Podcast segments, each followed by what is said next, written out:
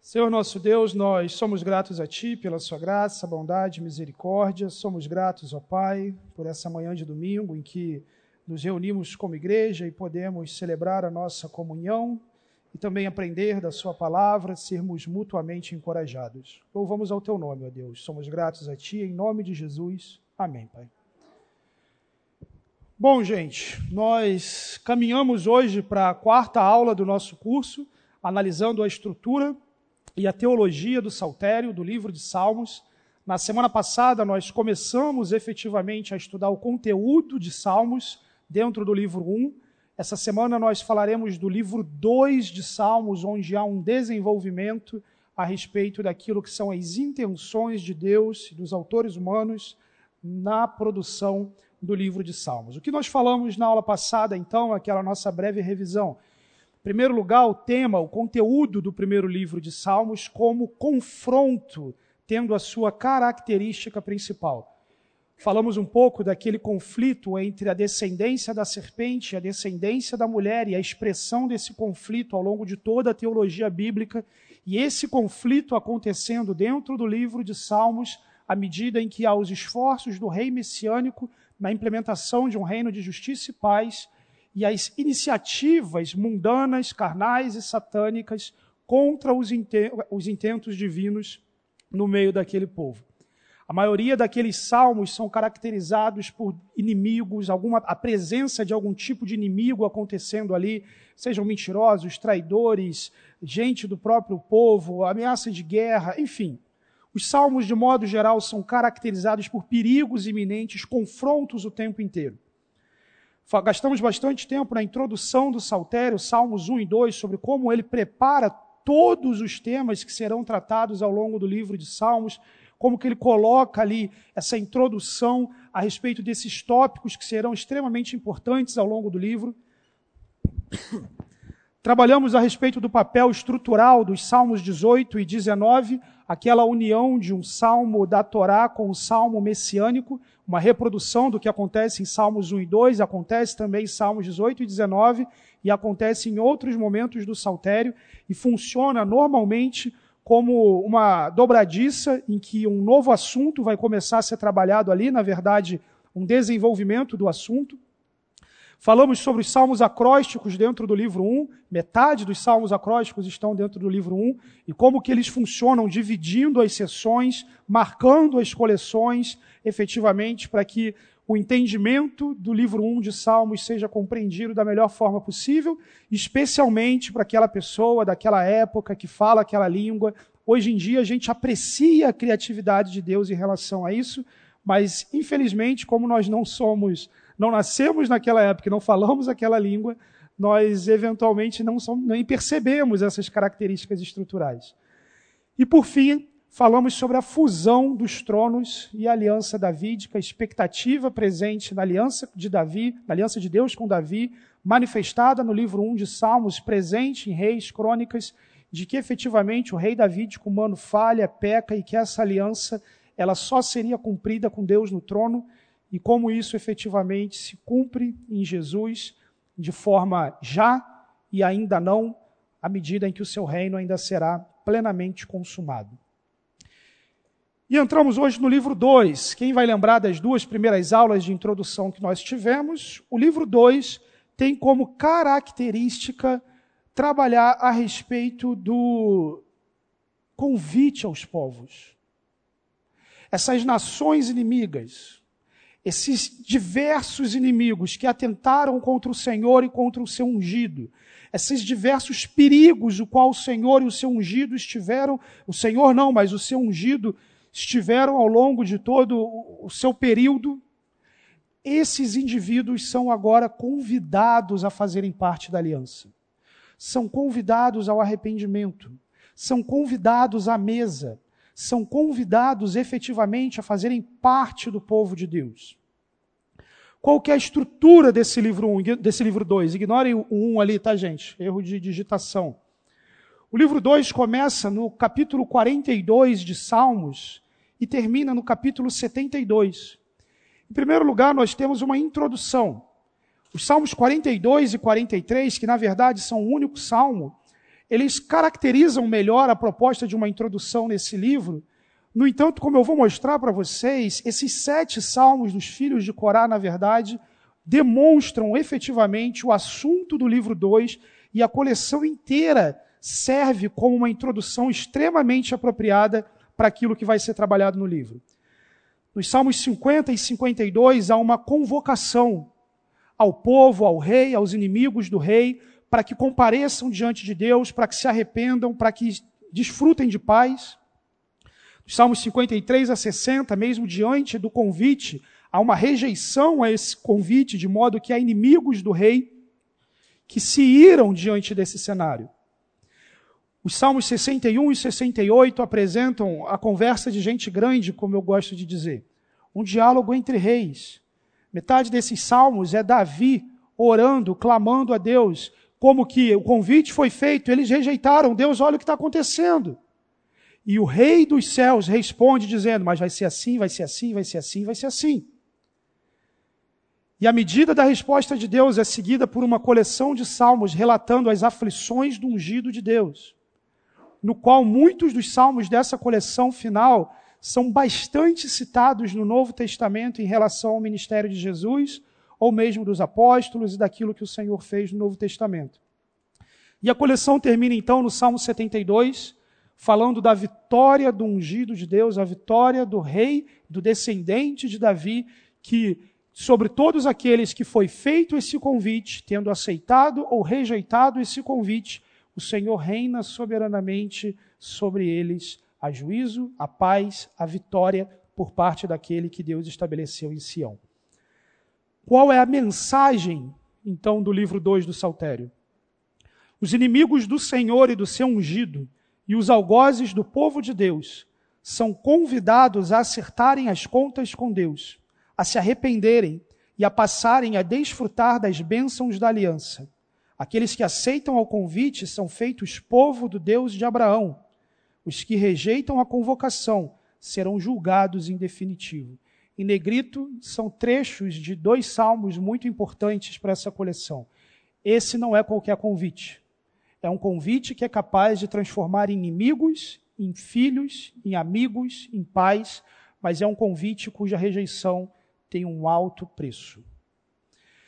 Essa mudança de tom do livro 1 para o livro 2, meus irmãos, ele é percebido de diversas formas ao longo do saltério, ao longo do livro 2, que chama a atenção, eu pelo menos fico impressionado na inteligência, na criatividade, na habilidade desse editor final do saltério que organizou essas coleções em fazer algo tão intencional e refinado desse jeito. Isso acontece de tal forma que a primeira grande mudança que você tem entre o livro 1 e o livro 2 diz respeito ao nome de Deus. Essa mudança é tão significativa que é comum se referir ao livro 1 de Salmos como saltério javista, fazendo referência ao nome de Yahvé ou Javé. E o livro 2 de Salmos como saltério eloísta, fazendo referência a Elohim. Qual é a importância desses dois nomes, pessoal? Yahvé seja essa a, a, sonorização adequada ou não do nome de Deus, do tetragramaton, as, as consoantes nos quais, de fato, é impossível sabermos efetivamente o som. O nome santo de Deus, o nome que Deus revelou ao seu povo, é um nome pactual. É um nome estabelecido dentro do relacionamento de Deus com o povo, ao qual ele está propositivamente se relacionando é o nome ao qual o povo da aliança se relaciona com Deus. É o nome que Deus revelou, que enfatiza a sua eternidade, sua autoexistência. Eu sou o que sou. É o nome que caracteriza. Esse é o Deus de Israel. Por outro lado, Elohim é uma palavra genérica. É uma palavra que pode ser utilizada como um nome para Deus. Estamos falando de Elohim. Elohim, me ajude. No entanto, é uma palavra que pode significar deuses pagãos, os deuses, Elohim. É uma palavra que pode ser utilizada para fazer referência a reis poderosos, ou até mesmo a estatura de exaltação e poder. É uma palavra genérica. Se no livro 1 a ênfase tem sido os ataques inimigos contra o povo pactual, no livro 2, a dinâmica de convidar esses povos é tal que a maior parte das ocorrências a respeito do nome de Deus vai ser modificada. Eu vou dizer modificada, porque alguns salmos nesses duas, nessas duas pontas são iguais e o nome é trocado por uma linguagem que o povo entende. Eu vou te fazer um convite e eu vou fazer na tua língua, eu vou fazer do jeito que você entende, eu vou falar de uma forma aberta. No livro 1, todos os salmos, todos os salmos do livro 1 possuem Yahvé, com 278 ocorrências ao todo. O nome Elohim, em termo genérico para Deus, aparece apenas 48 vezes. No livro 2, o nome Yahvé aparece apenas 32 vezes e Elohim 198, aparecendo em todos os salmos do livro 2. Olha que significativa essa mudança. Essa pessoa intencionalmente organizou nesse livro todo, de modo que todos os salmos comunicassem com as pessoas utilizando o nome de Deus que era genérico.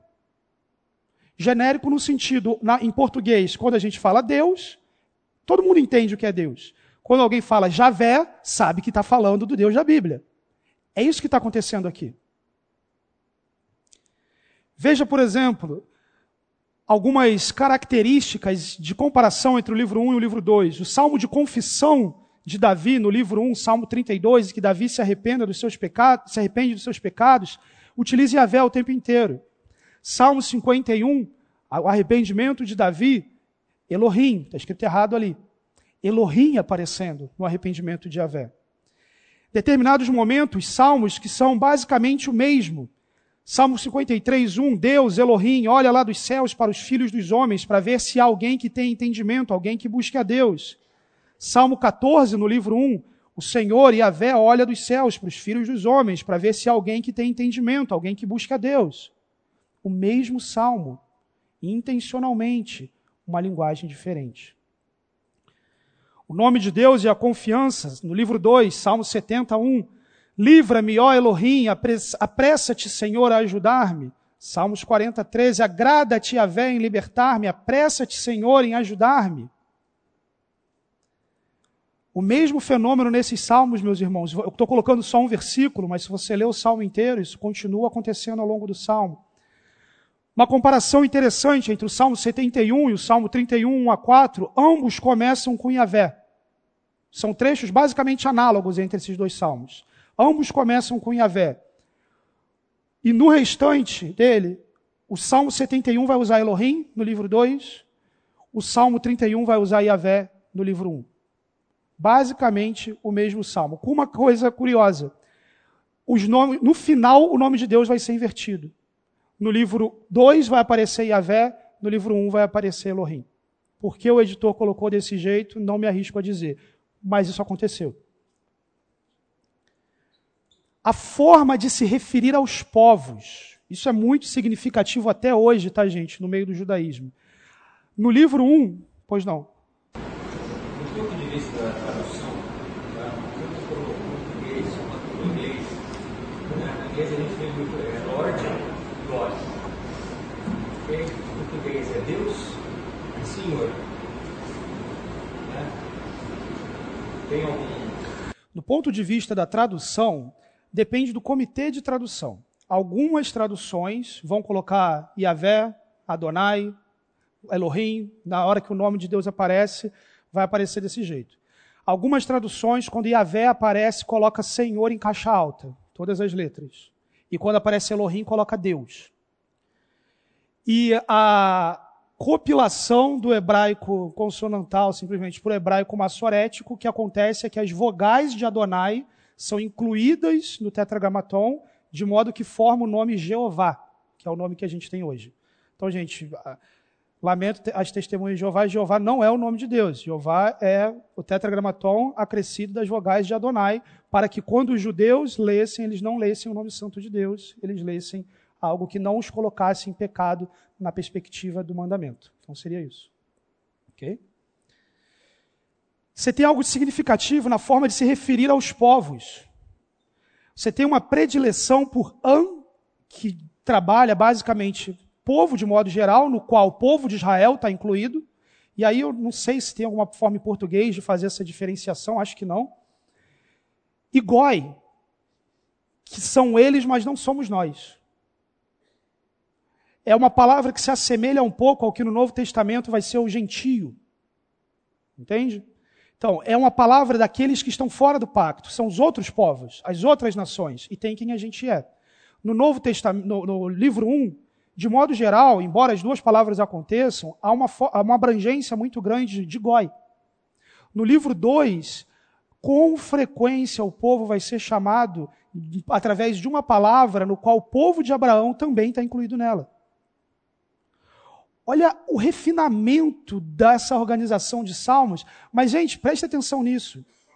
Isso está sendo feito pelo editor final de Salmos, escolhendo esses salmos, colocando essa coleção debaixo da inspiração de Deus, não é para os povos lerem, é para o povo de Deus ler. É para o povo de Deus ler e ver que Deus está chamando essa pessoa, que Deus está chamando o inimigo, que Deus está chamando os outros povos e mexendo desse jeito para mexer com o camarada. Para esse indivíduo perceber as intenções de Deus. Não é para que aquele outro povo falasse assim, ah, agora ele falou de um jeito que eu entendi. Não. Quem leria isso seria o povo da aliança, seria o povo de Deus. Mas ele leria isso percebendo, puxa, olha o que, olha o que Deus está falando, olha a forma como Deus está falando com o povo. Você tem uma mudança de terceira pessoa para segunda pessoa. Ao invés de falar a. Gente, isso é muito significativo. No livro 1, o salmista o tempo inteiro fala a Deus sobre os povos. Deus, esse povo quer me pegar, quer isso, quer isso, quer isso, quer isso. No livro 2, o salmista fala aos povos com frequência. Vem, batei palmas todos os povos, Cantai a Deus, celebrai a Deus com cânticos de júbilo. Venham, se arrependam, participem. Você tem convites sendo dirigidos aos povos o tempo inteiro. Isso é característico do livro 2. Doze dos 21 salmos da segunda coleção davídica, ou seja, do livro 2, falam diretamente a outros povos.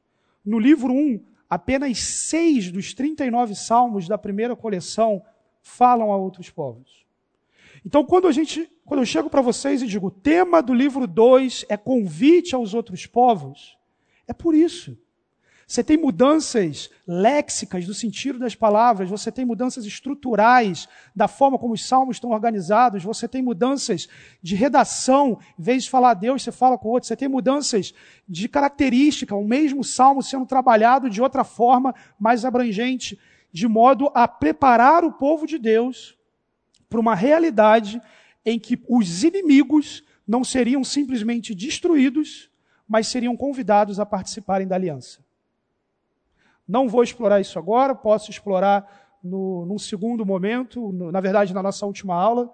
Mas isso tem relações significativas com o que Deus faz no Novo Testamento, com aquilo que está registrado no livro de Atos, com a dificuldade do povo de reconhecer o que está fora da aliança como pertencendo à nova aliança que Deus está estabelecendo. E ali já está Deus preparando o povo para todas essas realidades futuras. A introdução, então, desse livro, Salmos 42 e 49, e a convocação inicial. Nessa primeira coleção de salmos, nós temos os salmos de Corá e a gente tem uma mudança de autoria. O livro 1 termina com uma coleção de Davi, logo a seguir a gente tem uma mudança de autor.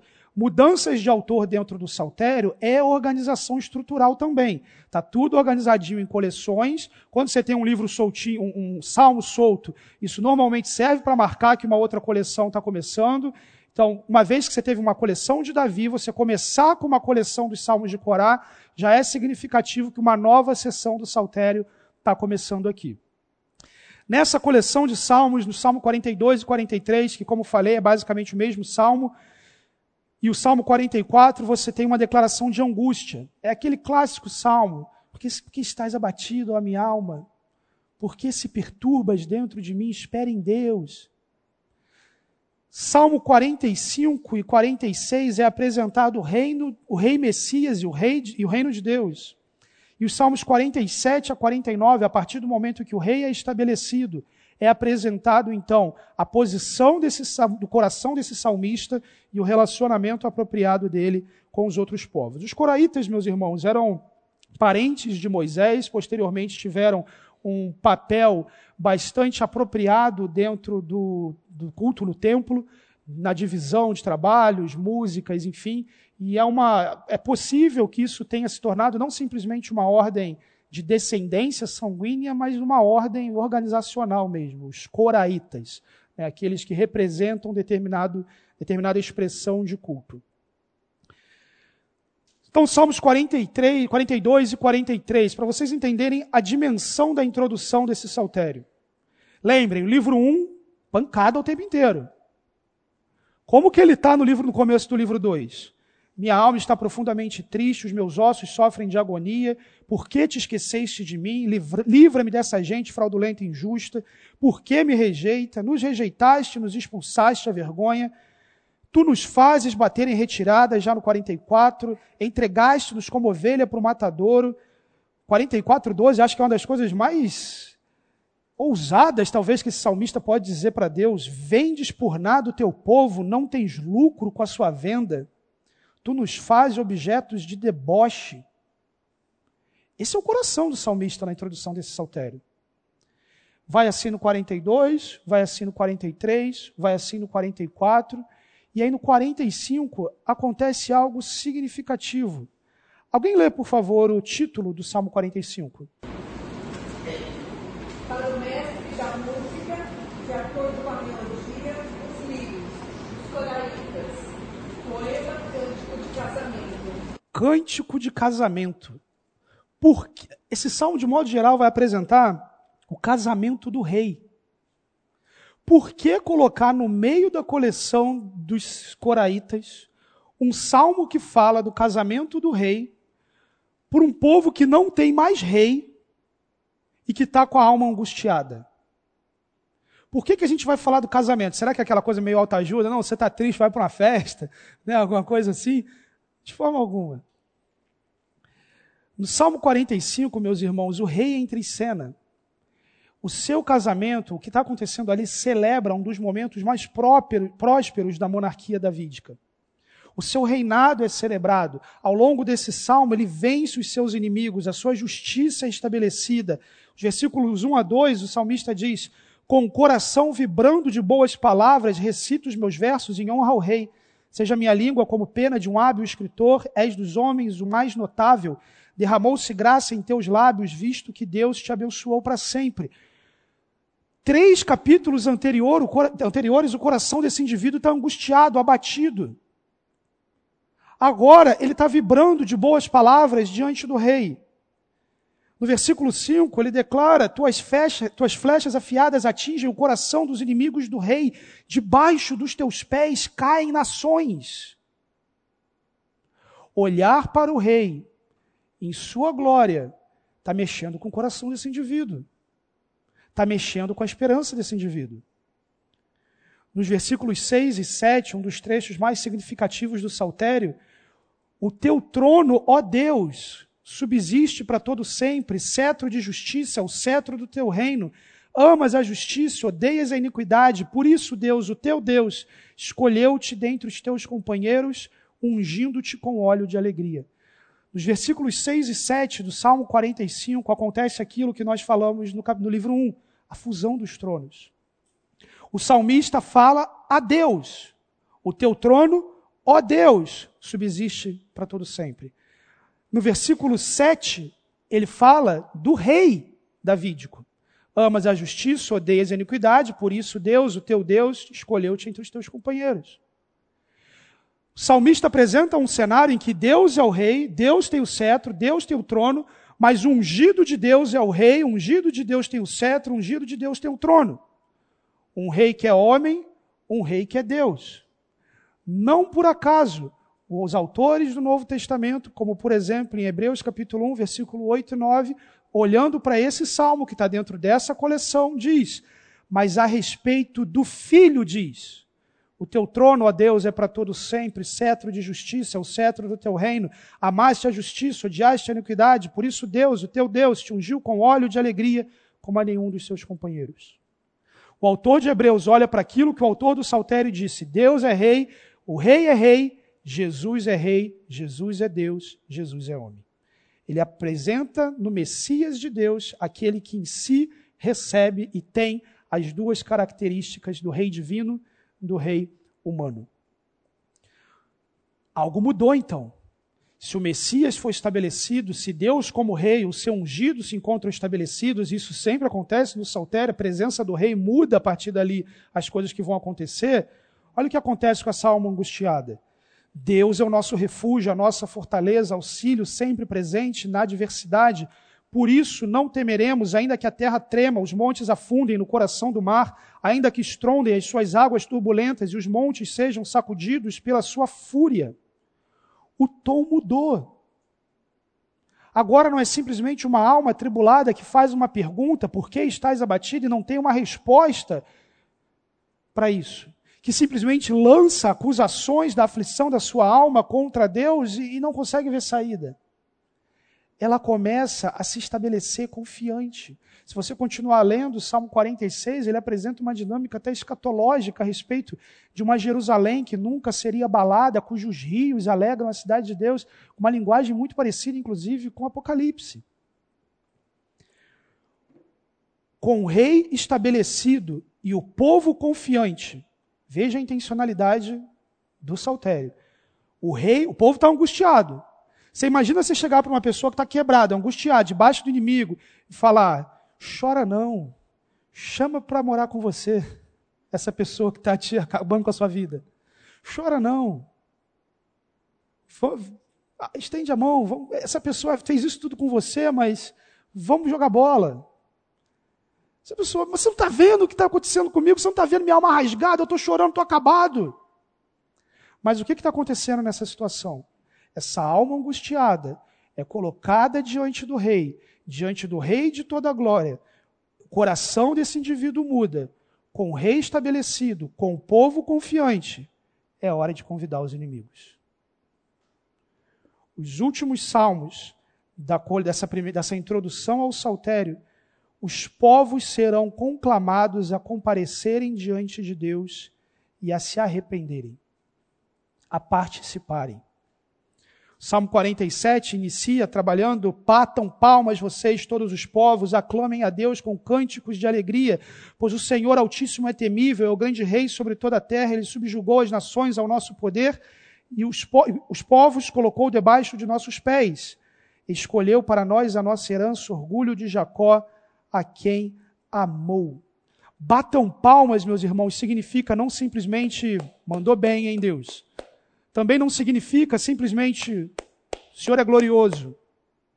Bater palmas tem a ver com acertar as contas nesse entendimento, na cultura, nesse contexto de conclamação ao arrependimento. Bater palmas tem a ver com Deus é grande, tremendo, poderoso. Vocês fizeram isso tudo, mas Ele está chamando vocês para se arrependerem. Se vocês não se arrependerem, Ele é grande e temível. Prestem atenção nesse convite que está sendo feito. Versículo 9 de Salmo 47 eu entendo que é o versículo de convocação aos povos mais significativo do Saltério. Os príncipes dos povos se reúnem, o povo do Deus de Abraão, porque a Deus pertencem os escudos da terra, ele se exaltou gloriosamente. Algumas traduções podem colocar ao povo, não é a melhor expressão para se traduzir aqui, o povo de Deus de Abraão os príncipes dos povos. Quem são os príncipes dos povos? Os tiranos que intentam contra o ungido de Deus, que perseguem, que leva para cativeiro, que destrói. Os príncipes dos povos se reúnem. O povo do Deus de Abraão. Esses goi de antigamente agora são compreendidos como participantes da aliança abraâmica. Uma aliança que tem características, sobretudo, de descendência, ainda que você possa fazer parte dela de outras formas. No Novo Testamento, os cristãos são identificados espiritualmente com Abraão com uma circuncisão que não é da carne, mas é do coração. Por quê? Porque Deus não é Deus só dos, de Israel, não é Deus só de Judá. A Ele pertencem os escudos da terra, Ele se exaltou gloriosamente. Salmo 48, 10, 14, com, como o teu nome, ó Deus, assim o teu louvor se estende até os confins da terra. A tua mão direita está cheia de justiça.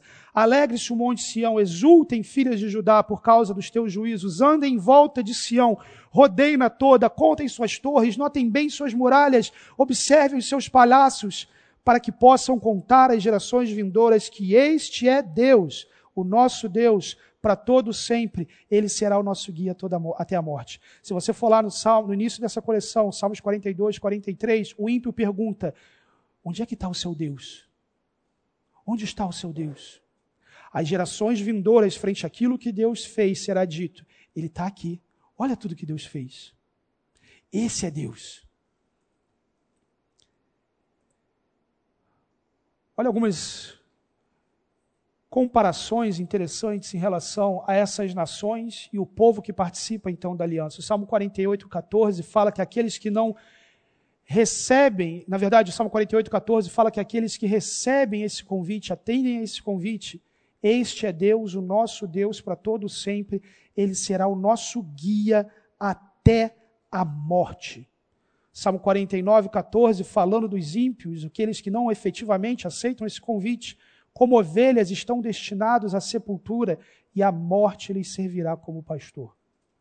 No Salmo 48, a ideia de guiar até a morte pressupõe uma atividade de conduzir o povo, de conduzir o rebanho. As duas linguagens são pastorais. No entanto, o verbo empregado aqui, no grau que ele se encontra, trabalha justamente o conceito de livrar da morte. Então, não é simplesmente ser o guia até a morte, mas é ser o guia que, inclusive, livra da morte, que guia, como no Salmo 23, no vale da sombra da morte. Por outro lado, não é assim com os ímpios. Eles são guiados pela própria morte, têm a morte como pastor, e a morte os conduz ao juízo temível do grande rei. Último salmo dessa coleção, 49, 1 a 3. Povos todos. Olha isso, gente, está falando. A mudança de tom. Povos todos. Escutem isso, deem ouvidos todos os moradores da terra, tanto os humildes como os poderosos, todos juntamente, os ricos, os pobres. Os meus lábios falarão sabedoria, o meu coração terá pensamentos profundos. Olha o que mudou nessa estrutura. O coração está angustiado diante do rei, o coração está confiante, não está mais tremendo.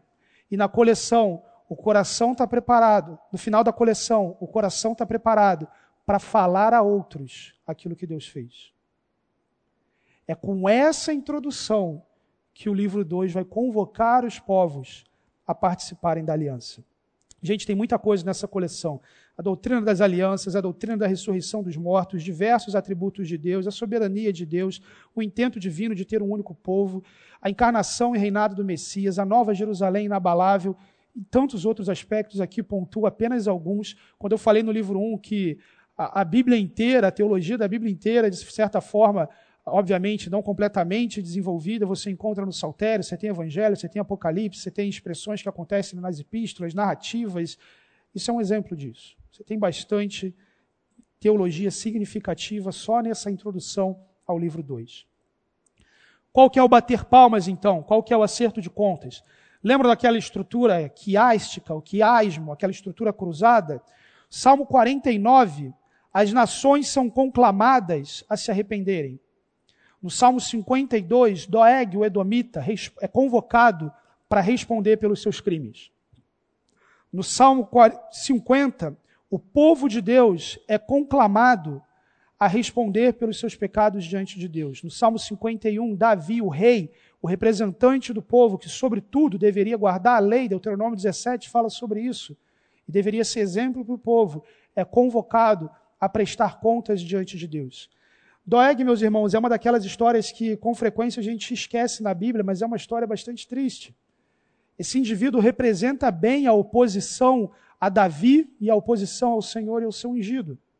Uma vez que o episódio desse camarada acontece quando Davi está fugindo de Saul. Davi se recebe apoio de Ahimelech, sacerdote.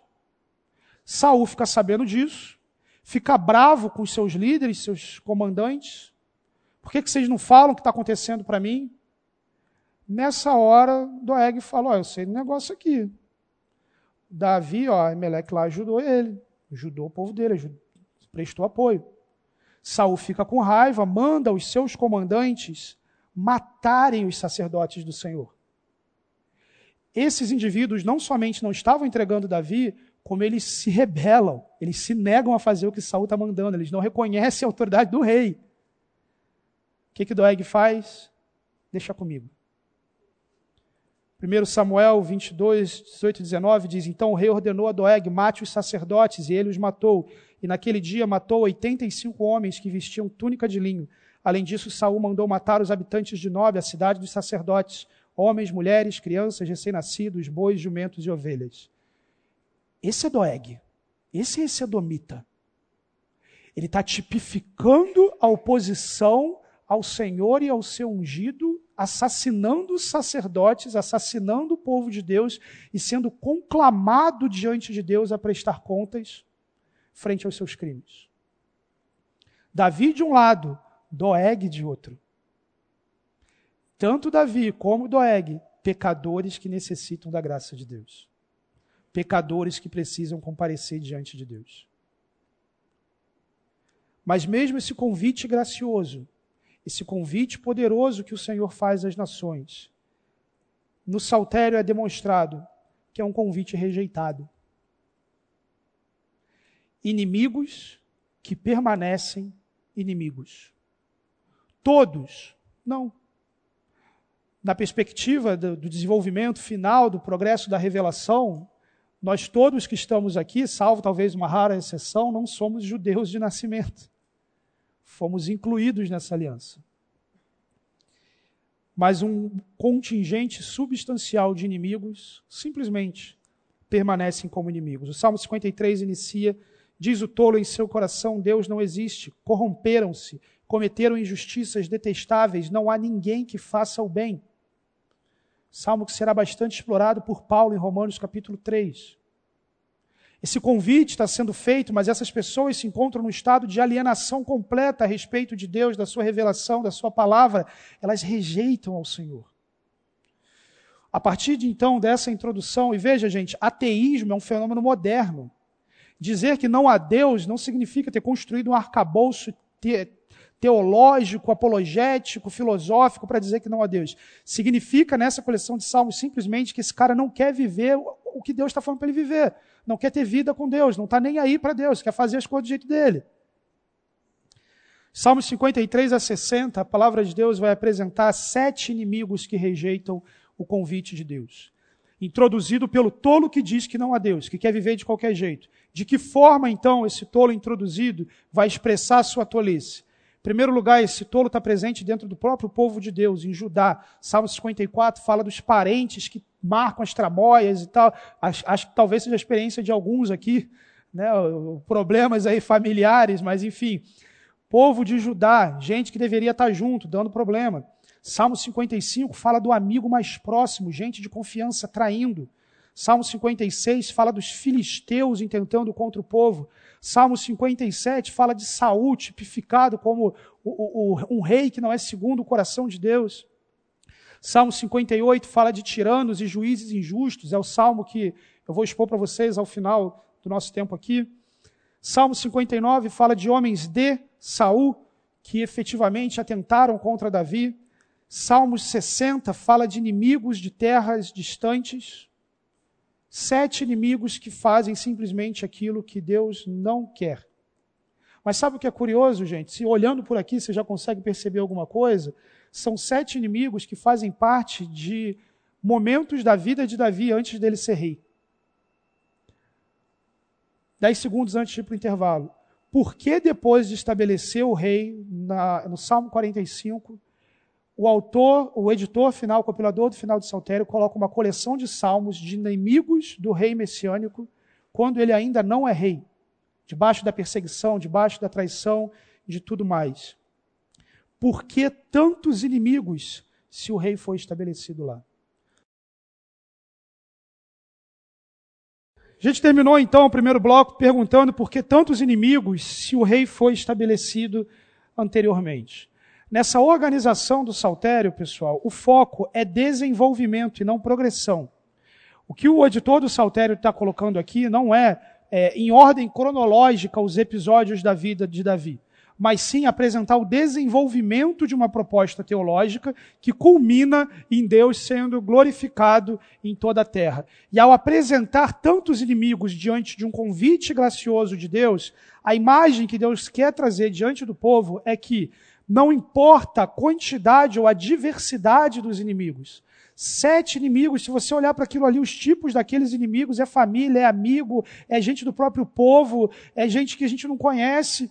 Não importa a quantidade ou a diversidade dos inimigos, Deus derrotará a todos. É isso que está presente nesse convite. Inimigos diversos, vocês estão sendo convidados. Mas se vocês estão zombando desse convite, não se enganem. Esse Messias, esse Rei glorioso, ele vai quebrá-los. Ele vai derrotá-los. Mas logo após essa sessão, onde esses seis inimigos, são, esses sete inimigos são colocados intentando contra o Senhor e o seu ungido, nós temos o diálogo entre reis, em Davi expressando diante de Deus as dificuldades frente a esses inimigos. E por fim, a resposta do Senhor e a esperança messiânica. Os reis, então, são apresentados nos Salmos 61 a 68, e reis aqui, o rei Davi, rei, o rei de toda a terra, o Senhor soberano. Nessa conversa de gente grande, o rei messiânico na sua aflição, Salmos 61 a 64, e a resposta de Deus, o rei de toda a terra, nos Salmos 65 e 68. Qual, o que, que acontece então nesses salmos? Em primeiro lugar, a gente tem o clamor do rei.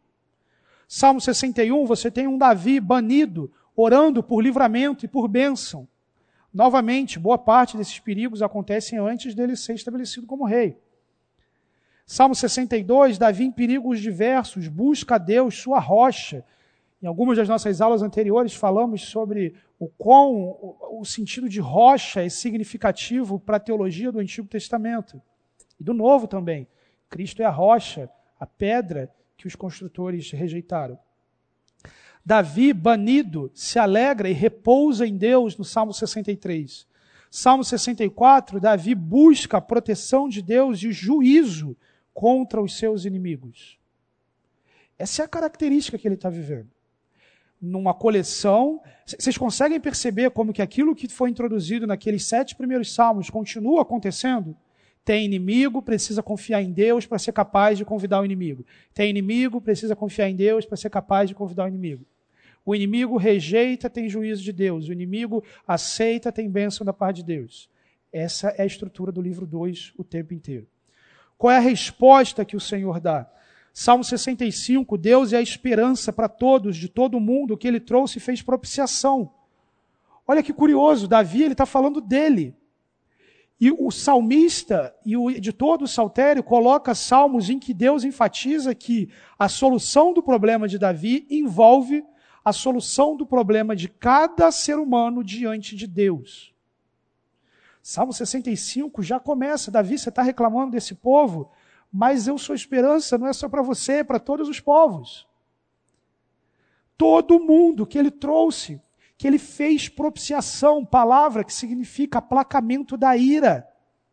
Davi irado contra seus inimigos e Deus dizendo: Eu estou disposto a ser esperança e aplacar minha ira contra aqueles que você está irado. Salmo 66, Deus governa sobre tudo e todos, mesmo sobre as nações que oprimem, que perseguem. Então, esse, esse salmista com coração aflito, tragam sempre a leitura, gente, do pessoal voltando do exílio, que é quando esses 150 salmos organizadinhos desse jeito eles vão receber. Eles estão voltando do exílio, sem rei, sem templo, sem identidade, quebrados, debaixo de vassalo, debaixo, sendo vassalos de uma nação estrangeira com um monte de problema para resolver. E eles têm a confiança de que o que esses indivíduos estão fazendo, inclusive contra eles, está debaixo do domínio de um Deus soberano, que é soberano sobre tudo, sobre todos. Versículo 8 chega a conclamar esses que Deus é soberano: bendigam nosso Deus, ó povos, façam ressoar o som do seu louvor. Meus irmãos, convidar o inimigo para louvar o seu Deus e fazer ressoar o louvor de Deus. Olha que poderoso o convite do Salmo 66. Bendigam o nosso Deus, ó povos. Só que os povos também têm os seus deuses. Isso é um convite para deixar aqui ele passar a participar disso. Salmo 65, desculpa, Salmo 67, Deus será louvado em toda a terra. O seu louvor pelos povos abençoará Israel. Esse salmo é sensacional, gente. O Salmo 67 estabelece uma estrutura em que o livramento de Deus, associado ao convite de Deus para outros povos, implica na conversão desses povos e a conversão desses povos abençoa Israel. Proto-Romanos 11 significa dizer uma primeira expressão da iniciativa de Deus de o seu povo o rejeitará, ele irá para os gentios e os gentios comunicarão o evangelho para o seu povo. Isso está em Atos, isso é o Novo Testamento. Por exemplo, versículos 6 e 7 de Salmo 67, a terra deu o seu fruto e Deus, o nosso Deus, nos abençoa. Abençoe-nos, Deus, e todos os confins da terra o tremerão. Isso aqui é um ciclo que está no final do salmo. A terra deu o seu fruto, à luz do contexto dos versículos anteriores, o fruto da terra são as nações arrependidas diante de Deus. A terra deu o seu fruto. E o que esse fruto significa? Deus, o nosso Deus, nos abençoa. A terra frutífera, os gentios, os góis convertidos abençoam a Israel. Abençoa-nos, Deus e os confins da terra vão te temer. Os confins da terra abençoam Israel, Israel abençoa os confins da terra. Esse é o final do Salmo 67. Salmo 68, Deus será louvado em toda a terra, julgará o ímpio os justos se alegrarão. Depois de Deus dizer tudo isso, de convidar, de estabelecer, de ser gracioso, de mostrar para o salmista, para o povo voltando do exílio, tudo que ele vai fazer, tudo que ele quer fazer, o último salmo dessa coleção termina como um mais. Mais. Se você fizer nessa direção, você vai, os justos vão se alegrar, vão, cele, vão celebrar mais. Aqueles que não receberem esse convite, eles permanecem debaixo de juízo. Deus não está alheio a isso. E temos então o lamento do Messias. Novamente, convida, pá, pá, rejeição, aceitação, e essa coleção então se encaminha em direção ao lamento do Messias, aquilo que nós podemos chamar de a tempestade antes da bonança. Frente a esse convite de Deus, novamente, esses indivíduos rejeitam, atentam contra, zombam, perseguem, ferem. Eles não são gentis ao convite feito. Os salmos 69 a 71 são salmos distintivamente messiânicos à medida que eles falam coisas que os autores do Novo Testamento citam diretamente, aplicando a Jesus, aplicando ao ministério da igreja, aplicando a coisas que eles estavam vendo e tentando entender à luz das Escrituras. Salmo 69, o lamento do rei, um dos salmos mais citados no Novo Testamento. É um lamento pessoal, clamando por livramento frente a vários perigos. O rei está abatido, está cansado. Olha, olha como que esse salmo é usado. João 15, 25, aplicado a Jesus, sem razão me odeiam. O, o que está em vermelho é o que não é aplicado a Jesus, tá, gente? Está sendo usado em outro contexto. João 2,17 usa o versículo 9, o zelo da sua casa me consumiu. Romanos 15, 3 usa o versículo 9 também, as ofensas do que me insultam caem sobre mim. 2 Coríntios 6, 2, falando sobre a necessidade de ser frutífero. Usa o versículo 13, faço a ti em tempo favorável a minha oração. Quase todos os evangelistas usam o versículo 21 para aquele momento crucial na crucificação. Por alimento me deram fel, e na minha sede me deram a beber vinagre. Romanos 11, 9 a 10, falando sobre a rejeição de Israel, que os olhos deles se escureçam para que não vejam, e faz com que as suas costas não parem de tremer. Atos 1:20 usa o versículo 25 para aplicar a Judas e a traição dele. Fique deserta a sua morada. Apocalipse 3:5, 13:8, 17:8 fala do juízo de Deus, sejam riscados do livro dos vivos e não sejam incluídos no livro dos justos, na lista dos justos. Um salmo extensamente citado a respeito do lamento do rei extensamente aplicado ao Messias, ao povo de Deus. A esse Messias, humilhação e dificuldade vão caracterizar a sua vida, o seu ministério. Mas a confiança em Deus, ao final dessa coleção, no Salmo 71, é reafirmada assim como a ressurreição. Salmo 71, 20, o rei diz: Tu que me fizeste passar muitas e duras tribulações, restaurarás a minha vida e das profundezas da terra de novo me farás subir. Olha que coisa, né, meus irmãos? Frente a todos esses inimigos, frente a toda a aflição, humilhação, sofrimento, a crucificação descrita nos salmos anteriores, isso não vai vencê-lo. Ele vence a morte das profundezas da terra, ele o faz subir. O que que acontece logo depois que das profundezas da terra Deus o faz subir? O Salmo 72, Salmo de Salomão, a conclusão do saltério, o triunfo do Messias. Salmo 72, versículo 1, a Bíblia diz: Concede ao rei, ó Deus, os teus juízos, a tua justiça ao filho do rei.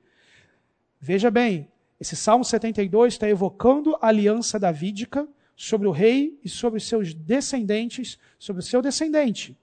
Aquilo que esse salmo está dizendo, tá Salomão está desejando não somente para ele, mas está olhando para uma realidade futura, o tempo ali de modo geral aponta para o futuro, em que nesse futuro o descendente, o reino do descendente, vai ter algumas características. O que, que esse rei vai fazer? Ele vai ser salvação, ele vai trazer um julgamento justo, versículos 2 e 4. Ele vai trazer salvação para os aflitos, versículo 4. Ele vai ter um reino que não acaba, versículo 5. Ele vai ser uma bênção para o mundo, não somente para Israel, versículos 6 e 7. O seu governo vai ser mundial, vai ter a terra inteira, versículos 8 e 11.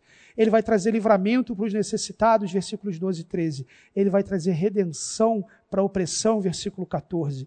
Vai haver prosperidade na terra, versículo 16. E o seu reino envolve todas as nações, versículo 17. Que descendente de Davi faz isso? Que descendente de Salomão faz isso? Efetivamente, somente em Cristo, no ainda não, do seu reino, naquilo que ele ainda fará na sua volta, o seu reino alcança a extensão, o poder descritos no Salmo 72. O Salmo termina então com uma doxologia, bendito, uma declaração de adoração a Deus. Bendito seja o Senhor Deus, o Deus de Israel, que só ele opera prodígios. Bendito para sempre o seu glorioso nome, e da sua glória se encha toda a terra. Amém e amém. Fim das orações de Davi, filho de Jessé. Esse finalzinho a gente já falou em outras aulas, é um salmo de Salomão e diz que findam as orações de Davi, e isso por si só já mostra uma marca editorial de que isso aqui pertencia a uma outra coleção chamada Orações de Davi. E o editor final do Saltério, quando pegou esse salmo, preservou esse texto do jeito que ele se encontrava. Essa doxologia, então, que termina no final de todos os livros dos Salmos, sempre tendo uma característica própria da teologia daquele livro, aqui termina com a glória, com o glorioso nome de Deus e da sua glória enchendo toda a terra. Amém e amém. Esse é o convite de Deus. No entanto, o salmo que eu quero expor com vocês no final da nossa aula mostra que esse é um convite para ser levado a sério. Esse convite que o livro 2 apresenta é um convite muito sério. Quem pode ler para a gente o título do Salmo 58? Para o mestre de música, de acordo com a melodia, não destrua. Davi, poema Ok, de acordo com a melodia, não destruas. Você vai ter alguns salmos no livro 2 que tem essa característica. Só que você sabe o que é interessante? Se você ler o salmo, o salmo inteiro está pedindo para destruir.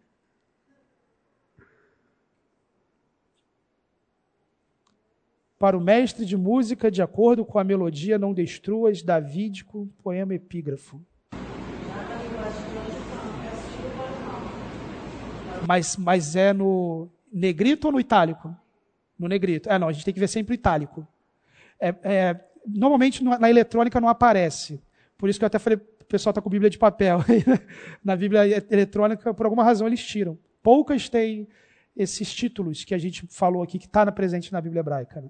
Mas é um castigo para os maus. Mas o título no original diz que é uma melodia que enfatiza um tipo de pedido para não destruir. Vamos lá. Versículos 1 a 2. Será que vocês, poderosos, falam de fato com justiça? Será que vocês, homens, julgam retamente? Não. Do coração vocês tramam a injustiça, na terra as suas mãos espalham a violência. A forma como esse salmo começa é absolutamente, absolutamente singular porque ela se dirige a alguém de fora do povo. Isso é incomum. E ela, e ela especialmente questiona alguém, esperando que essa pessoa traga alguma resposta de fora do povo. Será que vocês, poderosos, falam com justiça? Será que vocês, homens, julgam retamente? Mas veja, quem vai ler isso é o povo de Deus. Essas palavras estão em vermelho aqui, gente, porque, em primeiro lugar, você tem quase que um jogo de palavras. Lembra do, do Elohim, aquela coisa toda? Que essas palavras elas se expressam, e muito provavelmente a tradução aqui está certa, é essa mesmo, está falando de reis, de tiranos, de homens, mas está construída de um jeito que sugere as divindades desses reis e desses homens. Então é como se Deus estivesse colocando à prova e chamando à convocação os tiranos que estão exercendo sofrimento ao povo e colocando em cena os falsos deuses que intentam contra. No coração vocês tramam a injustiça e na terra as suas mãos espalham a violência. Versículo 3. Os ímpios erram o caminho desde o ventre, desviam-se os mentirosos desde que nascem. Seu veneno é como veneno de serpente, tapam os ouvidos como a cobra que se faz ouvir de surda para não ouvir a música dos encantadores que fazem encantamentos com tanta habilidade. À luz do que a gente já falou da teologia do livro 2 de Salmos, o Salmo 58 ele está situado naquela coleção em que logo depois de Deus fazer o convite, o convite é rejeitado. Olha de que forma ele é rejeitado. Eles erram caminhos, ele, o caminho, eles se desviam, eles são mentirosos, eles são venenosos, eles tapam o ouvido. A ideia é daquele indivíduo que deveria ter a perícia de conduzir uma cobra através de um som ou algo assim, mas essa cobra, obviamente de uma forma metafórica, se insubmete àquele que deveria ser o seu senhor. Tapa os ouvidos para não ouvir a música dos encantadores, se faz de surda, que faz encantamentos com tanta habilidade. Esses indivíduos, esses tiranos e os seus falsos deuses, eles estão de tal forma se apresentando diante do convite de Deus que essa rejeição é comparado a um veneno de serpente. Eles são perigosos. Quando eles rejeitam o convite, eles colocam o povo de Deus em situações de risco. A gente viu isso ao longo de todos o livro 2, as aflições de Davi frente à rejeição dos outros povos. Versículo 6, o versículo que depois da minha primeira aula, o Wesley veio falar comigo que ele gostava bastante. Né? A Wélida está ali, vai gostar bastante desse versículo também. Que diz assim: quebra os dentes deles. É, que é mais trabalho, demanda para o dentista, né? Mas, mas a bem da verdade, a linguagem aqui é bem pesada. Quebra os dentes deles, ó Deus. Arranca, Senhor, as presas desses leões. Desapareçam como água que escorre quando empunharem o arco, caiam sem força as suas flechas, sejam como a lesma que se derrete pelo caminho, como feto abortado, não vejam eles o sol. Pesado. Linguagem pesada. Em primeiro lugar, pedir para quebrar os dentes deles é um paralelismo com as presas da serpente, que ele diz no versículo anterior. Anula a sua capacidade de provocar o mal, limita a sua maldade, quebra os dentes deles, arranca as presas desses leões, porque eles são perigosos, eles querem nos devorar. Desapareçam como a água que escorre. Num dia quente como esse, você joga um copo d'água ali, ela está ali já não está mais. A partir, de aqui, você, a partir daqui você tem três, três sessões em paralelismos sinônimos a respeito do desejo do salmista que o ímpio desapareça. Em primeiro lugar, que eles desapareçam como água quando empunham o arco.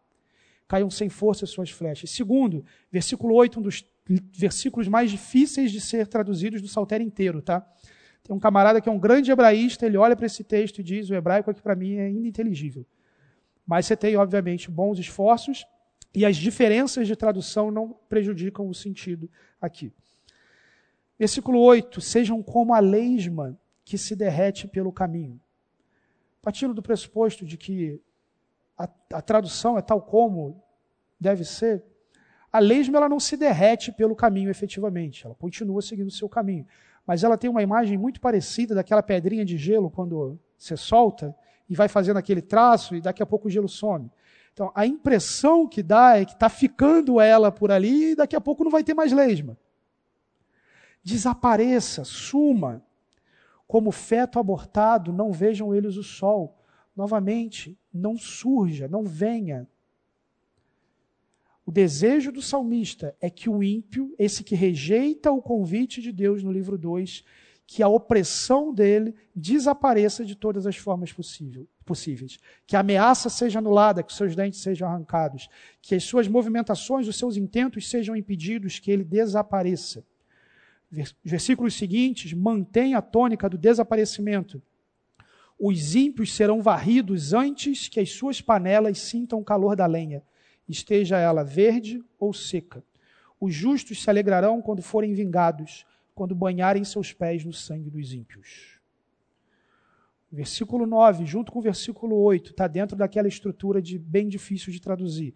No entanto, novamente, ser varrido implica em ser aquele lixo que está sendo mandado embora, que está sumindo, vai desaparecer. De preferência, não para baixo do tapete.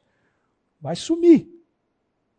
Antes que as suas panelas sintam o calor da lenha, esteja ela verde ou seca, de forma iminente, rápida, Senhor, nos livra. E o versículo 10, você tem o spa dos pés, que eu acho que ninguém aqui quer ter, né? Mas o salmista quer. Os justos se alegrarão quando forem vingados, quando banharem seus pés no sangue dos ímpios. Gente, esse é, esse é o tipo de versículo que é politicamente incorreto, né? E, e eventualmente a gente tem uma, algumas imagens de Jesus e do Messias que são incompletas.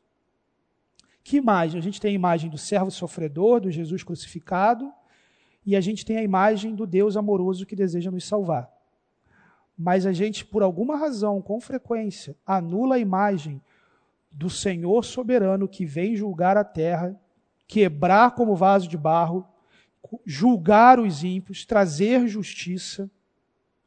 Mas olha que a característica desse salmo imprecatório: os justos se alegrarão quando exercerem a sua vingança? Os justos se alegrarão quando fizerem valer aquilo que eles entendem que é certo? Os justos se alegrarão quando eles colocarem no poder o rei, o governante que eles querem. Os justos se alegrarão quando o sistema for do jeito que eles querem.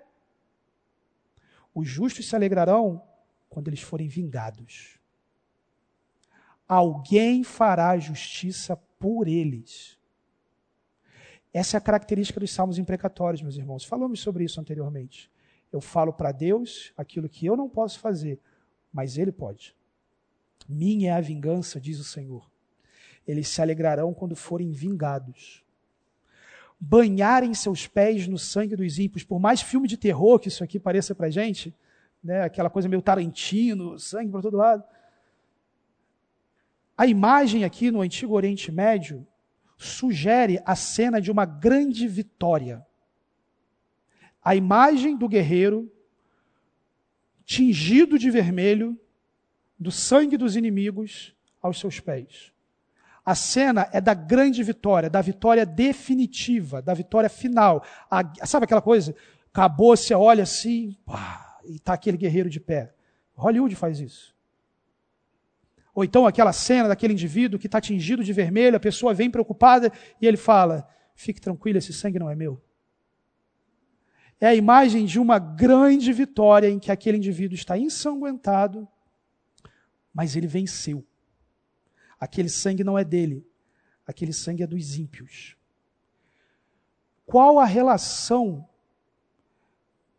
da vida do Messias e do papel do Messias nessa batalha final?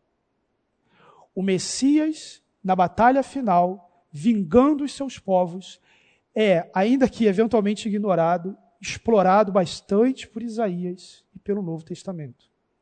Por exemplo, Isaías 63, versículos 1 a 4, mostra o profeta como que no alto de um muro, vendo o Messias voltando da batalha. Literalmente é essa a, a profecia de Isaías, a cena que Isaías coloca. A Bíblia diz: Quem é aquele que vem de Edom, que vem de Bosra, com as roupas tingidas de vermelho? Quem é aquele que, num manto de esplendor, avança a passos largos na grandeza da sua força? Sou eu que falo com retidão, poderoso para salvar. Por que tuas roupas estão vermelhas, como as de quem pisa uvas no lagar? Sozinho pisei uvas no lagar. Das nações ninguém esteve comigo. Eu os pisoteei na minha ira e os, pisote... e os pisei na minha indignação. O sangue deles respingou na minha roupa, e eu manchei toda a minha veste, pois o dia da vingança estava no meu coração e chegou o ano da minha redenção. Uau! A imagem de Isaías é aquele que é poderoso para salvar. Pisa o lagar da ira de Deus. Lagar da ira de Deus é uma construção na teologia bíblica do Novo e do Testamento que simboliza o juízo de Deus sobre todos, sobre os ímpios, pisando essas uvas. E metaforicamente, as uvas extraindo o seu suco nos pés daquele que pisa o lagar é o símbolo máximo do sangue dos ímpios escorrendo sobre os seus pés o lagar da ira de Deus, o que, que o Messias diz? Sozinho eu fiz isso. É eu que estou vingando vocês. São vocês. Vocês vão se alegrar na vingança, no juízo, na justiça que eu estou fazendo. Gente, vingança, na nossa perspectiva, se você deseja se vingar, é você querer fazer valer o seu senso de justiça por conta de uma injustiça que você diz que cometeram contra você. E com frequência a sua injustiça, a sua, percepção de justiça é mínima e equivocada. Mas o que esses ímpios violaram foi a justiça de Deus. E a violação da justiça de Deus traz juízo, traz justiça. Pois não. Né?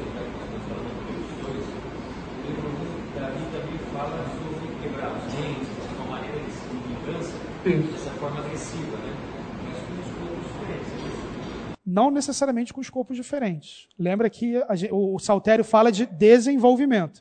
Até o fim do saltério vai ter gente debaixo de juízo. Salmo 3 também fala, Salmo 2, o Messias quebra as nações como vaso de barro.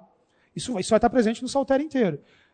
Essa estrutura de eles estão atentando contra o Senhor e o seu ungido, Deus vai livrar o seu ungido, Deus convida os inimigos a fazer parte, o povo precisa aprender a viver debaixo dessa opressão até o dia que o rei efetivamente estabeleceu o seu reino e Deus vai ser louvado em toda a terra. Então isso acontece ao longo do saltério. O salmo refere a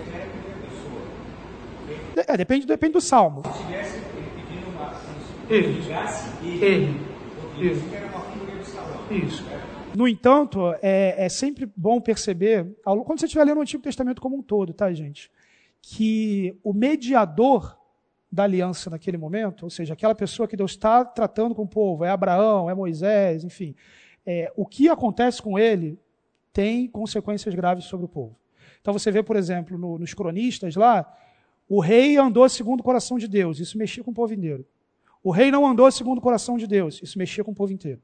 Então, aquilo que estava acontecendo com o rei dizia muito com o que ia acontecer com o povo também. Então, a opressão que o rei está sofrendo é a opressão que o povo tem. Por isso, aquela frase que eu tenho repetido aqui, que é do Palmer Robertson, como acontece com o rei, como, como acontece com o rei messiânico, acontece com o povo do seu reino. Tanto no que diz respeito à aflição, tanto no que diz respeito à provisão, à graça, à misericórdia. Mas vamos seguir mais. Onde mais nós vemos esse pisar do, no lagar da ira de Deus? Apocalipse 14, 18 a 20, a palavra de Deus diz: E ainda outro anjo que tem autoridade sobre o fogo saiu do altar, bradou em alta voz, aquele que tinha foice afiada. Tome sua foice afiada e ajunte os cachos de uva da videira da terra, porque as suas uvas estão maduras. O anjo passou a foice pela terra, juntou as uvas e as lançou no grande lagar da ira de Deus. Elas foram pisadas no lagar, fora da cidade, correu sangue do lagar, chegando ao nível dos freios do cavalo, numa distância de cerca de 300 quilômetros.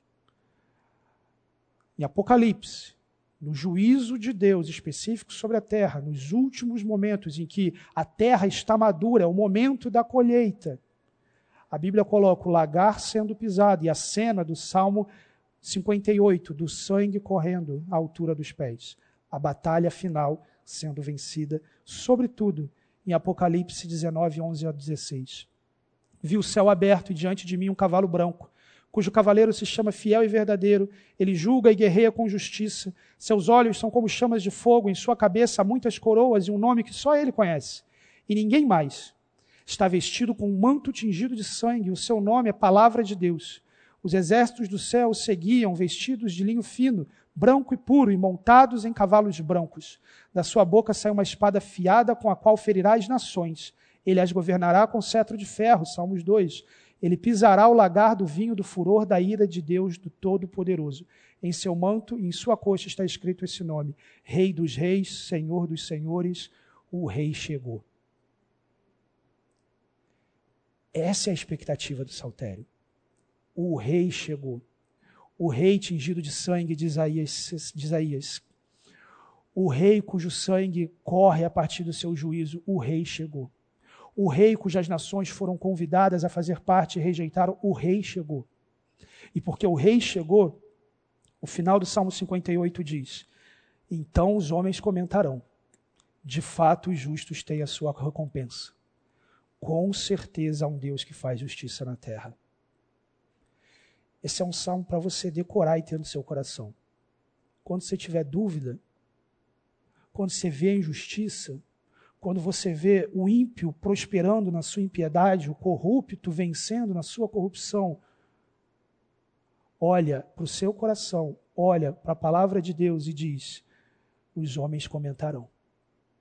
De fato, os justos têm a sua recompensa, com certeza há um Deus que faz justiça da terra. No lagar da ira de Deus, nenhuma uva corre sem ser pisada, senão aquelas que foram redimidas pelo Senhor Jesus Cristo. Esse é um convite sério, meus irmãos. E para terminar, o que eu tenho para dizer para vocês hoje, isso mexe com o nosso evangelismo. Da mesma forma que a gente tem expectativas a respeito de Jesus incompletas, às vezes a gente tem uma visão romântica e infantil do que é evangelizar e proclamar o Evangelho. Evangelizar e proclamar o Evangelho não é Deus implorando pelo amor das pessoas. Não é um Deus carente, desejando de todas as formas, clamando de todas as formas, por favor, me queira. Quando você está proclamando o Evangelho, gente, você está fazendo que nem o salmista, olhando para inimigos que estão no lagar da ira de Deus, a, a um fio de serem pisados e seu sangue jorrar, e dizendo para eles a boa notícia de que eles podem não só sair desse lagar em que essas uvas vão ser pisadas, mas eles podem ser um fruto na videira que é Jesus Cristo, de onde procede a vida verdadeira e eles podem frutificar para a glória de Deus, receber vida da parte de Deus, de que a vida deles não precisa ser inimizade constante contra o Senhor e o seu ungido, contra o povo de Deus, mas eles podem ser filhos de Deus. É a esperança, é a única esperança que aquela pessoa tem. Porque o Senhor a ama ao ponto desse mesmo Messias que pisa o lagar ser aquele que naquela cruz foi pisado, esmagado, Isaías 53, por eles. Isso é o Evangelho. quando você proclamar o Evangelho, lembre-se disso. Você não é a pessoa que está mostrando Deus implorando a atenção de alguém. Você é alguém trazendo o alerta mais grave desse mundo, o convite mais sério desse mundo. Você está num lagar da ira de Deus. Deus te tira daqui. Sai daí, cara. E Jesus já fez tudo o que você precisa. Vamos orar? Santo Deus, nós louvamos ao Senhor, somos gratos a Ti pelo que o Senhor nos tem instruído ao longo desse curso. Louvamos a Ti pela Sua imensa graça e misericórdia. Pedimos ao Pai que o Senhor nos conduza ao longo de todo esse domingo e continue a nos instruir e aumentar o nosso amor pelo Senhor. Te louvamos em nome de Jesus. Amém, Pai.